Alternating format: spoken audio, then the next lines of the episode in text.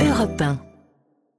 Europe 1. Jusqu'à 11h, c'est Culture Média sur Europe 1 avec Thomas Hill. On se met déjà dans l'ambiance des Césars. Europe 1 est partenaire de Canal Plus de cette cérémonie et nous sommes en compagnie de Mélanie Toubeau, Thierry Chaise et Olivier Belkemoun. Trois spécialistes du cinéma pour le prix d'un, hein, puisqu'il n'y a que Olivier qui est payé, je crois.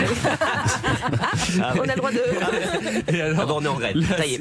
la cérémonie des Césars, c'est ce soir. Vous savez combien de, de prix ont été remis déjà depuis la naissance des Césars? On en est à plus de 600, plus de 600 Sur Canal. Plus uniquement, euh, en 30 ans. ouais. distribués voilà, en, en 30 ans.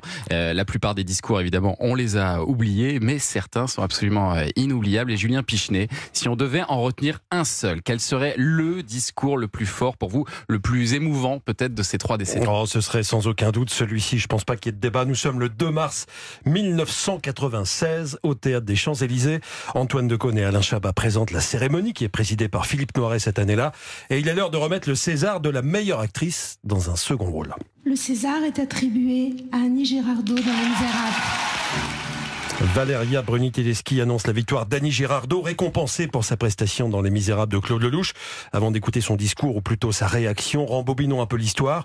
Annie Girardot a alors 64 ans, nous sommes 40 ans après son début de carrière, Tony Truant. Dans la deuxième moitié des années 50, elle se fait remarquer dès ses premiers films. Elle tourne avec Gabin dans Le Rouge et Mi, avec Alain Delon et Renato Salvatori, son futur mari, dans le chef-d'œuvre de Visconti, Rocco et ses frères. Tous frangins Allez, tous frangins. Bon, alors tu es qui, toi? Rocco. Ouais, Les années 60 seront plus compliquées, la concurrence est rude, il y a une nouvelle génération qui arrive, Catherine Deneuve et les autres. Les rôles intéressants se raréfient et c'est Claude Lelouch, avec qui elle vit une idylle d'ailleurs, qui la relance à l'aube des années 70 avec deux très bons films, Vivre pour vivre et Un homme qui me plaît avec Jean-Paul Belmondo. À partir de là, Annie Girardot devient l'actrice française numéro un. Elle tourne 4-5 films par an.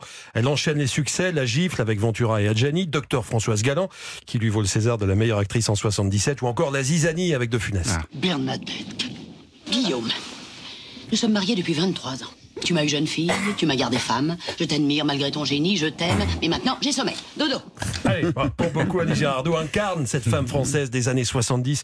Les Français aiment son naturel, son grain de folie, sa liberté. Elle excelle aussi bien dans le drame que dans la comédie. On la voit partout, on l'entend partout. Tiens, savez-vous que elle était sur Europe 1 Elle avait une chronique euh, quotidienne qui s'appelait Parole de femme au tout début des années 80. Et puis c'est justement au début des années 80, quand arrive euh, la cinquantaine, qu'Annie Girardot va connaître un nouveau coup d'arrêt. Elle décide de se lancer dans la musique. Elle monte un spectacle musical au Casino de Paris. Là, c'est un flop énorme. Elle avait même hypothéqué son appartement de la place des Vosges Ah oui. pour ce projet. Le moral est en berne. Ajoutez à ça des problèmes d'alcool, de drogue.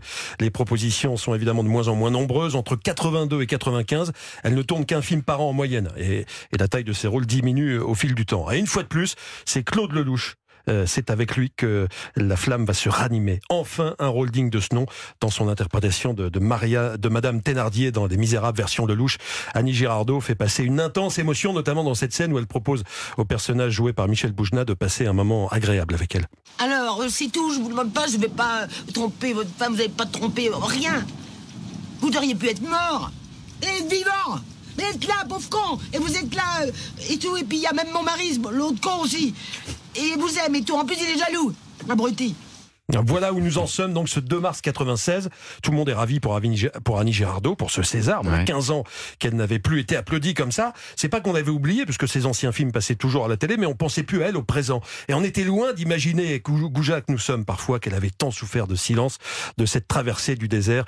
Et avant même le premier mot de son discours, il y a qu'à la voir, l'émotion gagne tout le théâtre des Champs-Élysées. Ça fait tellement longtemps. Je ne sais pas si j'ai manqué au cinéma français, mais à moi, le cinéma français a manqué follement, éperdument, douloureusement. Excusez-moi. Et votre témoignage, votre amour me, me font penser que peut-être, je le dis bien peut-être, je ne suis pas encore tout à fait morte. Il n'y avait pas encore le chrono à l'époque, hein, donc elle a dépassé euh, la minute. Évidemment, Annie Girardot, là c'est un choc pour tout le monde.